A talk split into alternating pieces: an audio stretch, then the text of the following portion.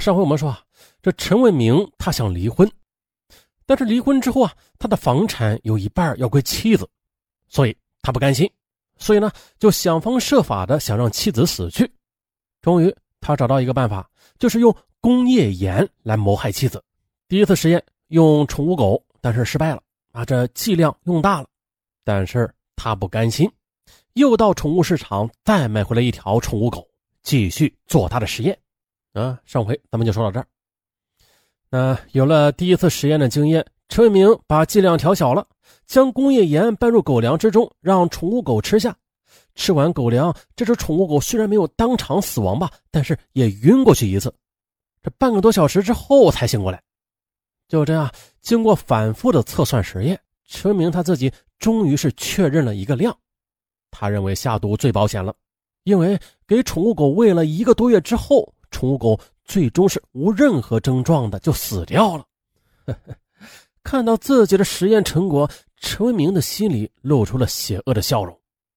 他决定实施自己更大的阴谋，而且为了方便下毒，陈明将工业盐进一步加工，并且分装成了几份嗯，这些准备工作做好之后，陈为明开始了他的毒妻计划。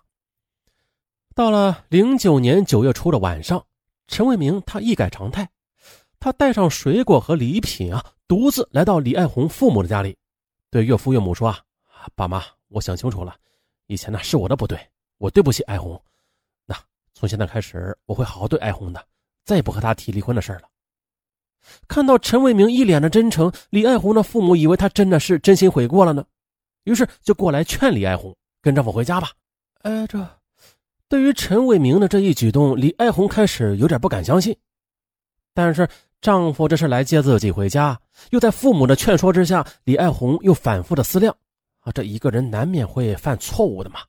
只要他能悔改，我应该给他一个机会的。这样一想，李爱红也就释然了，开心的跟丈夫一起回了家。但是啊，她怎么也没有想到，一回家竟然就是噩梦的开始。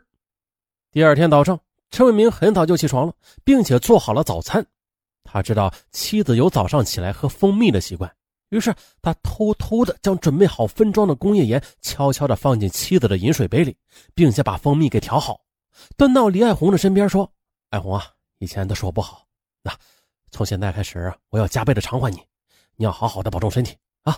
你是我一生中最爱的人。”哎呀，看到丈夫这么体贴，李爱红心中升起了无限的欣慰。接过丈夫手中的水杯，想都没想，端起来就喝。看着妻子慢慢的喝着蜂蜜水车明的心呢一下子就提了起来。他担心妻子发现自己做了手脚。哎，可是啊，直到李爱红喝完蜂蜜水也没有察觉出一丝不对。陈文明一颗提着的心也慢慢的放了下来。但是他还是有些不放心的。到单位之后，心里一直想着妻子会不会出现意外啊？自己的阴谋是否会被人发现呢？直到晚上看到李爱红正常下班回家之后，陈文明他暗暗的为自己的计划而高兴。在接下来的日子里，陈文明每天拿出分装好的毒药，加入妻子的水杯里，有时候还趁机在妻子刚做好的饭菜里临时投毒，以期尽快见效。十月底的一天晚上呢，李爱红在单位里加班，九点多回到家里，看到丈夫在电脑前玩游戏，也没有做饭。哎呦，这都九点了。她心里虽然有点不高兴吧，可是，一想到最近以来丈夫对自己的体贴和呵护，这心中的怨气嘛，也渐渐的消了。她麻利的走到了厨房里洗菜做饭，可是洗着洗着，李爱红突然感到自己头晕目眩，这呼吸也急促起来。她努力的扶着水盆，不让自己倒下，并且呼叫丈夫过来。听到妻子的呼叫，陈伟明赶紧走到了厨房。他看到妻子的样子后，这心里一下子就知道了自己的计划终于有效果了。可是啊，他却装着很关心的样子，马上把李爱红扶到客厅的沙发上坐下。哎，爱红，你这是怎么了呀？我也不知道怎么回事，就是感到自己要晕过去。啊，最近的身体也感觉比以前虚弱多了，老是提不起精神，做什么事情好像没有力气一样。李爱红喘着气说：“那是不是你最近工作太累了呀？”哎呀，工作很重要，但是身体更重要。身体是革命的本钱呐，这本钱都没了，还怎么赚钱呢？陈伟明很关心的说道。你听我说啊，以后加班我们少去，让年轻人多去锻炼一下吧。还有，您要多注意调养，到了我们这个年龄，要多吃一些营养品，补充身体的营养啊。听话。说完呢，陈为民倒了杯水给李爱红喝。哎，你别说，经过短时间的休息，李爱红很快的又恢复了体力。他觉得今天自己的晕倒可能是跟自己工作太累啊有关系，可是啊，他根本就没有想到这罪魁祸首是自己的丈夫。随后呢，可找着理由了。陈为民又以妻子要补充营养，在李爱红喝的三七粉里又添加了工业盐。就这样的，李爱红的身体不但没有好转，反而每况愈下。隔三差五就觉得四肢乏力、头晕。十一月十日上午，即将准备上班的李爱红突然感到恶心、头晕，于是她马上打电话给父母，说自己的身体很不舒服。说完的就晕倒在地上。李爱红父母接到女儿的电话之后，感到女儿情况似乎不妙，马上赶往女儿家中，并且通知女婿回家。一到女儿家中，就看到女儿倒在地上，神志不清，并且已经出现呼吸衰竭的现象了。他们马上拨打了幺二零，把女儿送到苏州大学第二附属医院抢救。万幸啊，经过医生的全力抢救，李爱红终于是脱离了生命危险。然而，李爱红的病情却让医生感到很奇怪。李爱红的病状是食物中毒，在从中毒的症状上推断呢，可能是误食了工业盐而中的毒。但是苏醒之后的李爱红称自己以往身体很好的，没有任何遗传病。最近呢，也没有在外边就餐，在家吃饭用的盐也是从大超市买来的，不可能有毒啊。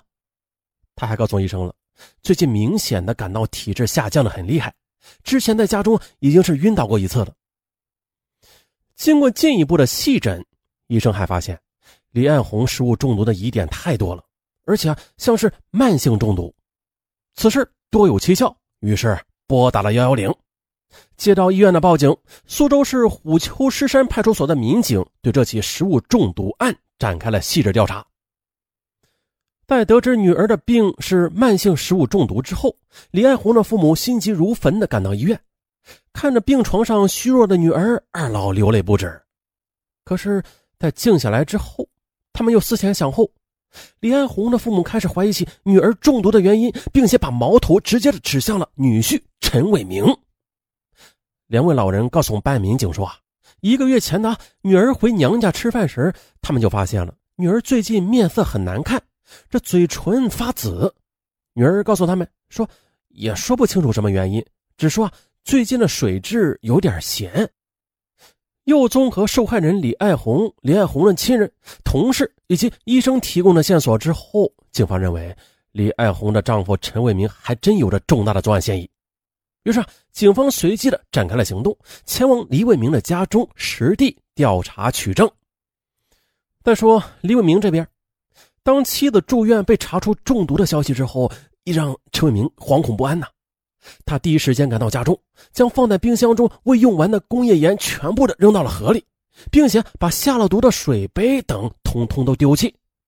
然而，这百密终有一疏。当警方打开陈伟明平时使用的电脑的时候，啊，这网页的历史记录中则清晰的显示着有关工业用的亚硝酸盐的链接。警方还在其家中又提取到了残留的工业盐的实物证据。啊。证据面前，陈伟明他低下了头，主动的交代了自己向妻子下毒的犯罪事实。令人感慨的是，尽管陈伟明差点将妻子置于死地，但是念在多年的夫妻情分上，妻子李爱红还是原谅了他，并且在法庭上为丈夫向法官求情。法官审理认为，被告人陈伟明的行为已经构成故意杀人罪，应当处以死刑、无期徒刑或者十年以上有期徒刑。但是因其犯罪未遂，又鉴于被害人李爱红对被告人陈伟明表示谅解，可以酌情从轻处理。最终呢，法院判处陈伟明犯故意杀人罪，判处有期徒刑七年。那这是一起令人痛心的离婚悲剧。很显然呢，在当今高房价的局势之下，这样的悲剧很具有代表性的。这一旦离婚，房子该如何的去分配？这就成了最令夫妻双方伤神的头等大事了。可是呢，那俗话说了嘛，一日夫妻百日恩，十年修得同船渡，百年修得共枕眠。纵使夫妻情分已尽吧，但是我们也要珍视这份缘分啊，合情合理合法的去分配房产，而绝不可能像陈伟明那样，为了一份百万房产，竟然用如此阴险的方式毒杀自己的妻子。哎呀，愿每一对夫妻啊，都能以此为戒。好了，精彩不断，咱们下期再见。